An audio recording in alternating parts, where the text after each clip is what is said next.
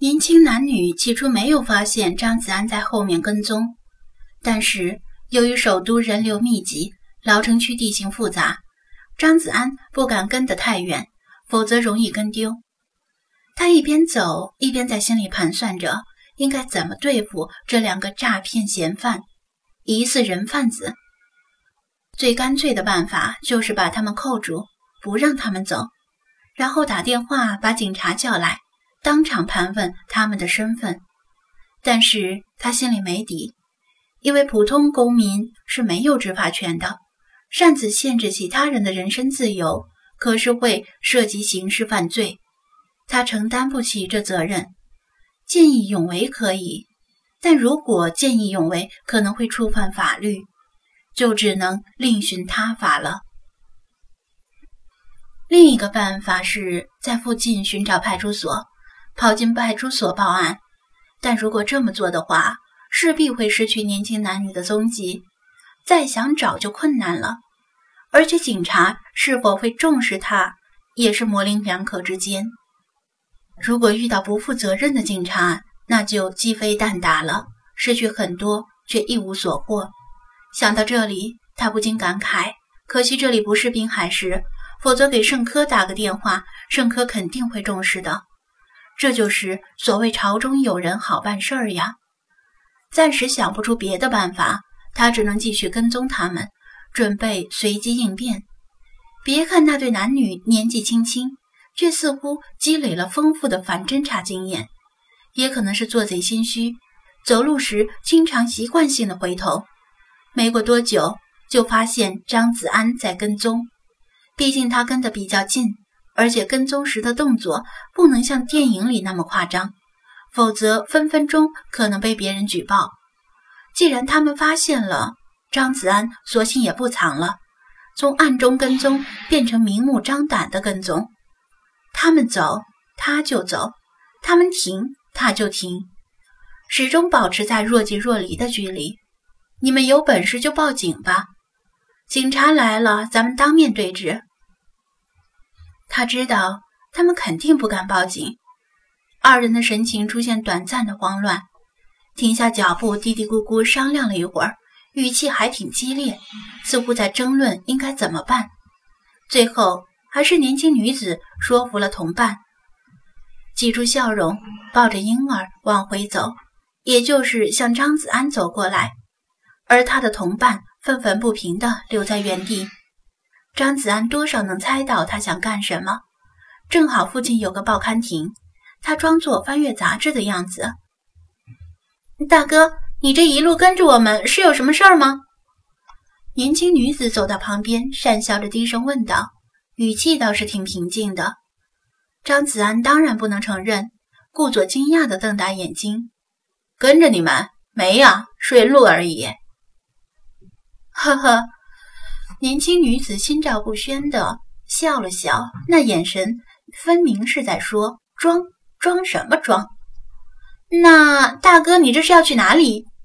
他又问道。随便逛逛，难得来一趟首都，当然是要领略一番梧桐和四合院的风情。张子安睁着眼说瞎话。年轻女子沉默了一下，事到如今。双方只差挑明那层薄薄的窗户纸了，但谁也不愿意主动去撕破脸。那什么，这位大哥，我们小两口初来乍到，不知道哪里得罪你了。就算是我们有对不住你的地方，说话冒犯了你，出门在外混口饭吃也不容易。大人有大量，别跟我们计较，这次就放过我们，行吗？他放低姿态恳求道。他的语气令张子安觉得自己就像是个拦路打劫的恶霸，而他和他的同伴仅仅只是在街头诈骗。说到这种程度，也许他心一软就放过他们，但是唯独这次不行。在弄明白事情真相之前，他不能轻易放过他。呵呵，我不明白你在说什么。张子安干脆装糊涂。我只是随便逛逛，谈不上什么得罪不得罪的。这名女子脸上的肌肉抽搐了一下，笑容渐渐僵硬。她觉得自己低三下四的给张子安面子，奈何对方故意装傻。但是这毕竟是天子脚下，他来这里是为了挣钱，不愿把事情闹大，否则不好收场。他一咬牙，从兜里胡乱抓出几张钞票，塞进张子安手里，说道：“大哥，现在都中午了，你还没吃饭吧？小妹，我请你吃顿饭，咱们交个朋友，你就别跟着我们了，行吗？”张子安低头一看，呵，出手挺大方。这几张面值不等的钞票加起来差不多有一百块，想必是他们从其他路人手里骗来的钱。他心里暗骂：身上带的现金比我都多，还在街上装穷骗钱。到了嘴里的肉，他焉能吐出来？马上点头答应：“行，我肯定不跟着你们。”大哥说好了呀。他没有松开抓着钱的手，不放心的确认道：“你既然答应了，可不能不认账。”放心吧，我向来说话算数，你可以相信我。张子安露出爽朗的笑容。年轻女子得到他的保证，这才放心的松开手。他马上把钱揣进自己兜里，说好了哦，大哥，拜拜，有缘再见。他挥手道别，终于松了口气，快步向同伴走过去。好了，搞定了，咱们走。他对同伴说道。年轻男子没有回答，眼神直直地盯着他的身后。他回头一看，简直气炸了。张子安脸上挂着爽朗的笑容，又跟来了，嘴上的口型似乎是在自言自语地说道：“没跟着你们是顺路。”他从未见过如此厚颜无耻之人，不吃软不吃硬，收了钱还不办事。张子安没有任何良心不安，反而神清气爽，觉得收了这一百块钱，连失去捕捉辟邪猫的机会都不那么心疼了。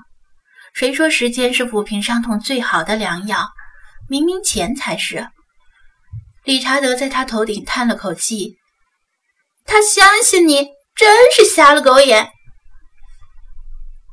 年轻男女终于完全放弃了和谈的希望，嘴里不干不净的骂骂咧咧，脚下加劲，快步而行，试图甩掉张子安。无论比体力、比智力，还是比无耻，张子安都不弱于人。怎么可能被他们得逞？他相信，在首都的地界，他们不敢诉诸于暴力；就算他们敢，他也不惧。而且，他认为他们也不能这样一直走下去。他们在首都一定有个落脚的地点，可能在附近，也可能在郊区，那里应该就是他们团伙的老巢。